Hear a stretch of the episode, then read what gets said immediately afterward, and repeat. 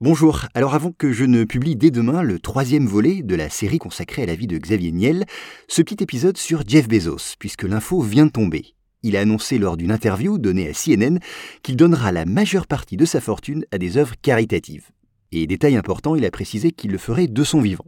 C'est la première fois que cet homme de 58 ans, qui est la quatrième fortune du monde, une fortune estimée à 124 milliards de dollars, et à qui j'ai consacré, vous le savez, quatre épisodes pour retracer tout son parcours, prend un tel engagement publiquement.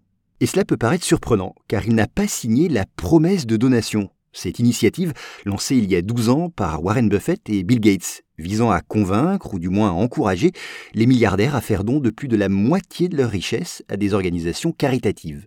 Pour rappel, Jeff Bezos a longtemps été le plus riche de la planète, mais sa fortune est très largement dépendante des résultats d'Amazon. Or, l'action de cette société a baissé au cours de l'année passée. Quant aux dons, il veut s'assurer qu'ils soient utilisés de la manière la plus efficiente possible. Et pour cela, il indique être en train de, je cite, construire les capacités pour y parvenir. Une formule assez vague. Sachez par ailleurs que son épouse, Mackenzie Scott, dont la fortune est estimée à 24 milliards de dollars, s'était elle déjà engagée à reverser au moins 50% de sa richesse à des œuvres caritatives. Elle avait pour cela signé dès 2019, c'est-à-dire peu après son divorce, cette fameuse promesse de donation dont je vous ai parlé. Par ailleurs, en 2021, elle avait donné 6 milliards de dollars à diverses organisations en attachant, et c'est assez étonnant, aucune restriction ni exigence quant à l'utilisation de cette somme. Mais revenons à Jeff on peut s'interroger sur le timing de cette annonce.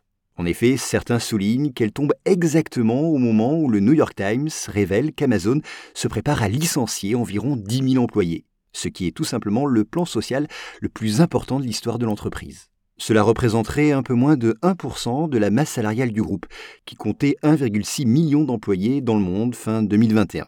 Cela, c'est si on compte les travailleurs saisonniers, recrutés notamment pour les fêtes de fin d'année.